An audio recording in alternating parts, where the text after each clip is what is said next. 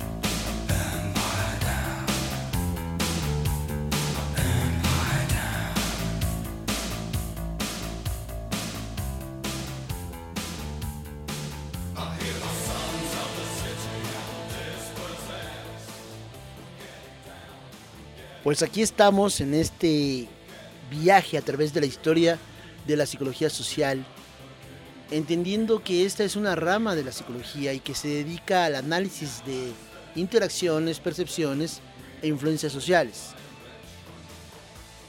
¿Qué es lo que intenta comprender la psicología social? Bueno, pues intenta comprender y explicar cómo los pensamientos, sentimientos y comportamientos de los individuos están influenciados por la presencia real imaginaria o implícita de otros.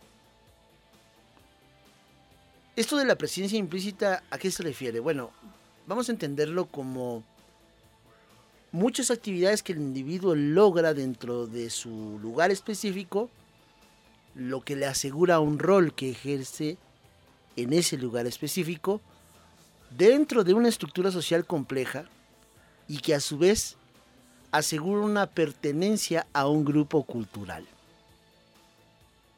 A la psicología social se le ha descrito en ocasiones como la bioquímica de las ciencias sociales.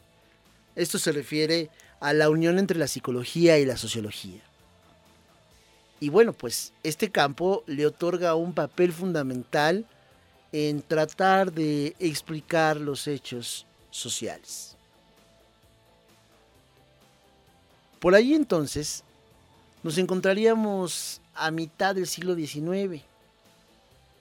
Y habría que reconocer aquí a Wilhelm Wundt, dentro de otros grandes pensadores europeos que fueron construyendo la psicología de los pueblos, la denominada Psychology. Esto fue un intento por demostrar cómo el pensamiento individual y el comportamiento grupal resultaron ser profundamente moldeados por la sociedad. Se logró la fundación en 1860 de una revista que se dedicó justamente a la psicología de los pueblos. Y esto permitió difundir la investigación sobre el espíritu de grupo, que fue utilizada ampliamente para explicar el comportamiento social justamente desde finales del siglo XIX.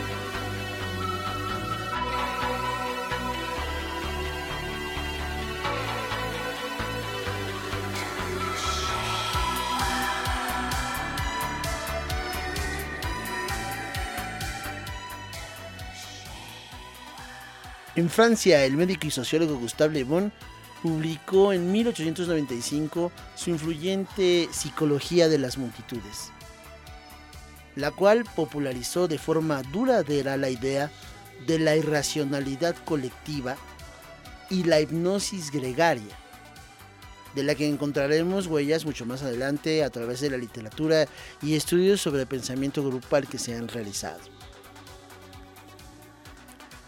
Resulta que uno de los contemporáneos de Le Bon, el psicólogo inglés William McDougall, considerado como el autor de el manual que certifica el nacimiento de la disciplina, es decir, de la psicología social, y que a través de dicho trabajo popularizara muchas ideas vinculadas con esta gran disciplina. Sin embargo, hay que hacer una acotación muy importante. Se discute mucho, se debate la autoría de por así decirlo, del origen específico, científico, social de la psicología social, porque muchos hablan de que tendría que hacerle justicia a la gente eh, al francés Gabriel Tardet, que por ahí de 1889 habría publicado sus Etudes de Psicología Social. Por ahí también está un italiano que escribió Psicología Social, ¿eh? Paolo Orano, por ahí de 1893, a quien también se le considera como parte clave del nacimiento de la psicología social. Hay que establecer que el primer experimento de psicología social fue realizado en Francia, según lo que algunos como tal están en algún momento analizando si esto es cierto pero más allá de esto, bueno, se habla de que el experimento realizado por Alfred Binet y Victor Henry por ahí de 1894 dan la pauta a lo que confirmaría el primer experimento de psicología social. ¿De qué se trataba este experimento? Bueno, es muy simple. Analizar los mecanismos de sugestión mediante un paradigma, aquello de comparar las líneas, el tamaño de las líneas, la distancia entre las líneas y cómo comprobar que al mostrarle a los niños estas líneas pueden ser influenciados por las sugerencias de otros cuando en realidad estas líneas pues todas son iguales. Lo único que difiere es un asunto perceptual. Ahora, hay que señalar en este ámbito de lo experimental que también la mayoría de las historiografías de la psicología social nos hablan de situar por ahí de 1898 un experimento fundacional, fundacional de la psicología social, como venimos diciendo, que está publicado por Norman Triplett, investigador de la Universidad de Indiana.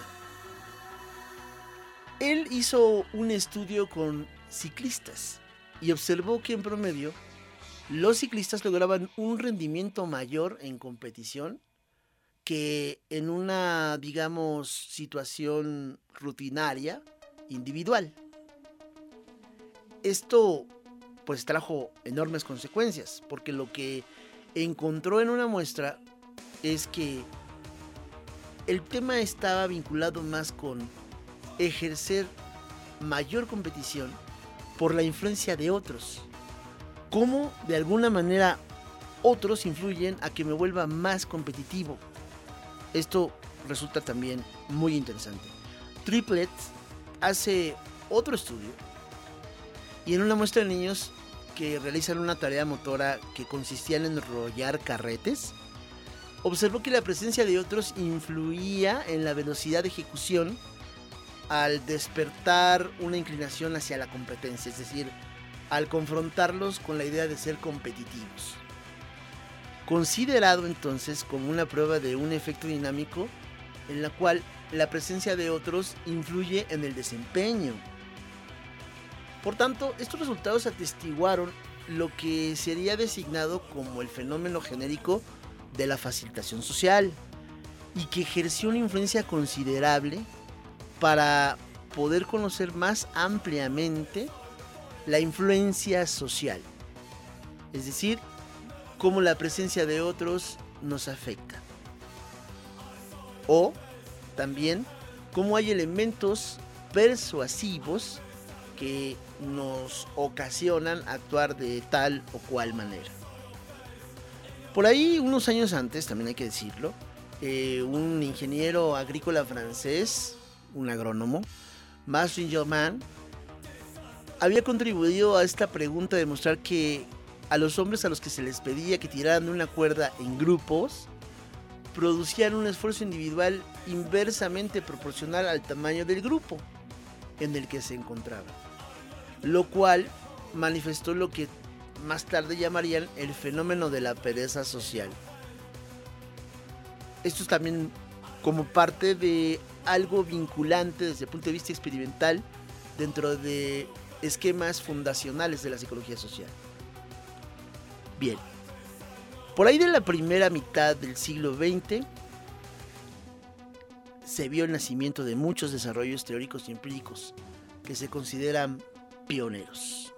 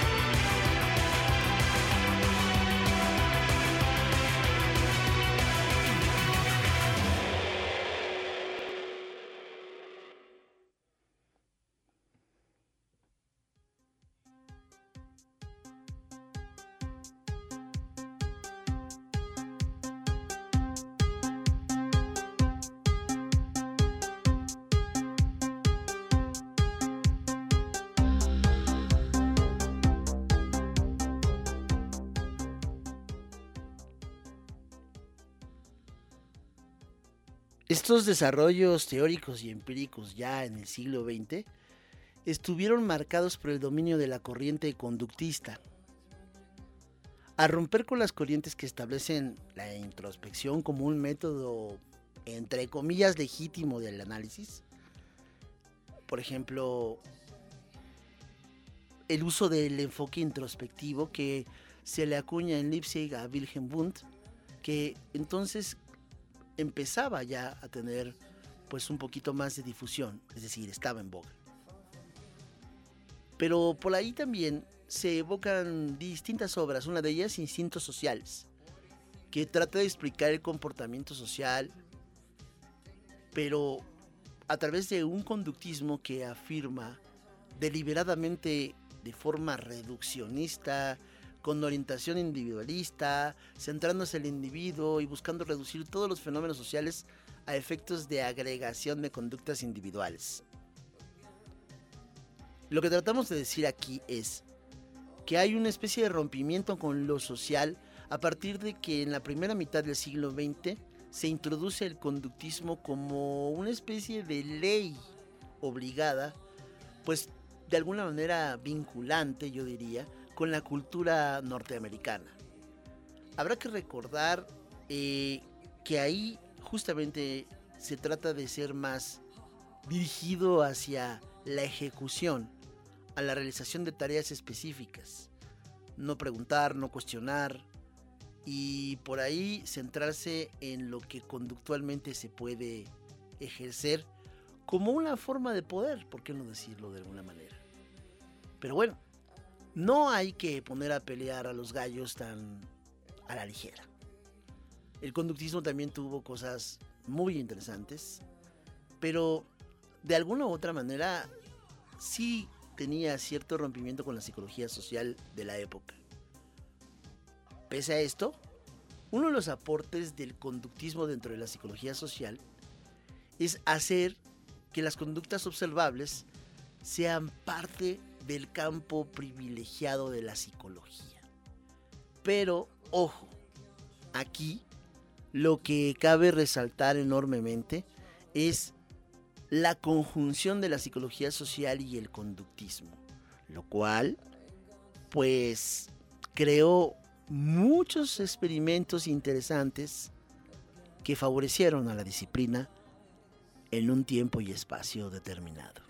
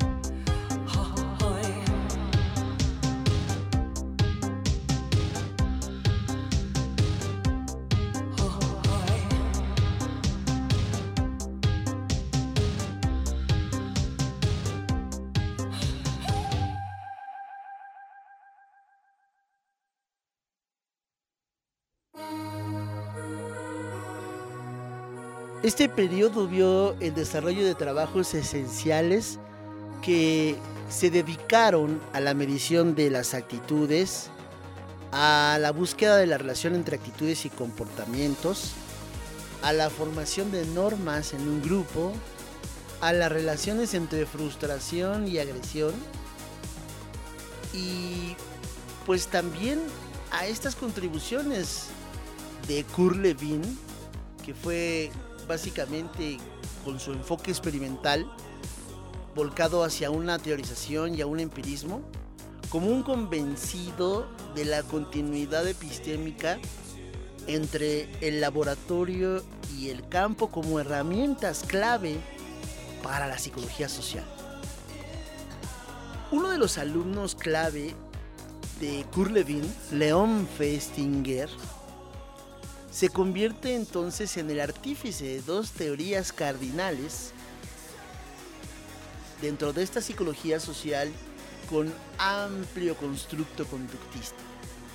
En 1954 desarrolla así una teoría llamada la teoría de la comparación social, que subrayaba cuánto los atributos de los demás marcaban los procesos psicológicos individuales. Aquí involucrando la percepción y el autoconocimiento. Conceptos que también se vuelven claves dentro de la psicología social. Pero uno de los más grandes aportes de León Festinger para 1959 fue la teoría de la disonancia cognitiva. Al mismo tiempo, un trabajo que fue fundamental sobre la percepción y explicación del comportamiento de los demás y de uno mismo. Las consecuencias de estos fenómenos cognitivos en las interacciones sociales pues emergió de las teorías de Heidegger, la psicología de las relaciones interpersonales y el trabajo de Harold Kelly. Pero voy a regresar a la parte de la disonancia cognitiva. Esta cuestión de ser congruentes entre nuestros hechos y nuestras palabras. Cuando no se es, congruente entre hechos y palabras, estaríamos hablando justamente de una disonancia cognitiva. Aquí viene lo peor. Lo peor para los intereses de quien lo quiera ver. Si esto lo ponemos en el campo de la política, la disonancia cognitiva sería no ser congruente entre lo que se vota y entre lo que se pretende. A lo mejor desde el punto de vista ideológico. Solo, solo es un ejemplo, ¿ok? No nos metamos en problemas. Pero continuemos entonces. Tanto Heidegger como Harold Kelly contribuyeron enormemente al estudio de la percepción social. Otro objeto de estudio sensacional, un campo de estudio muy amplio para la psicología social. Y esta es un área que se centra en las cualidades que los individuos perciben en los demás, los individuos y los grupos, así también como centrarse en los factores que contribuyen a esa percepción, tanto en la persona que percibe el objeto de esa percepción. Es decir, ¿cómo me miro yo frente a los demás? Por ahí la investigación de atribución fue muy importante durante la década de 1970 y procedió a un avance más interesante de una perspectiva distinta, una perspectiva denominada la cognición social.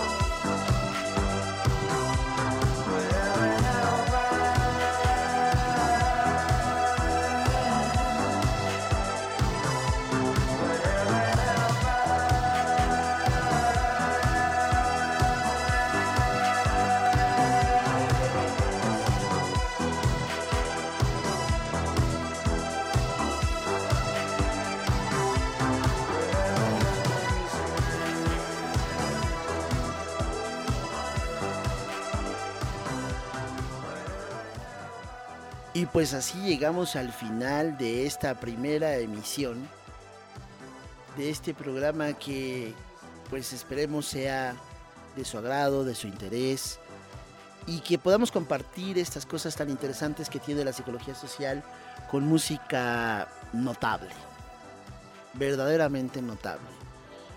No me quiero despedir sin dejarlos así, en el silencio lo rompemos y una aportación musical para ustedes.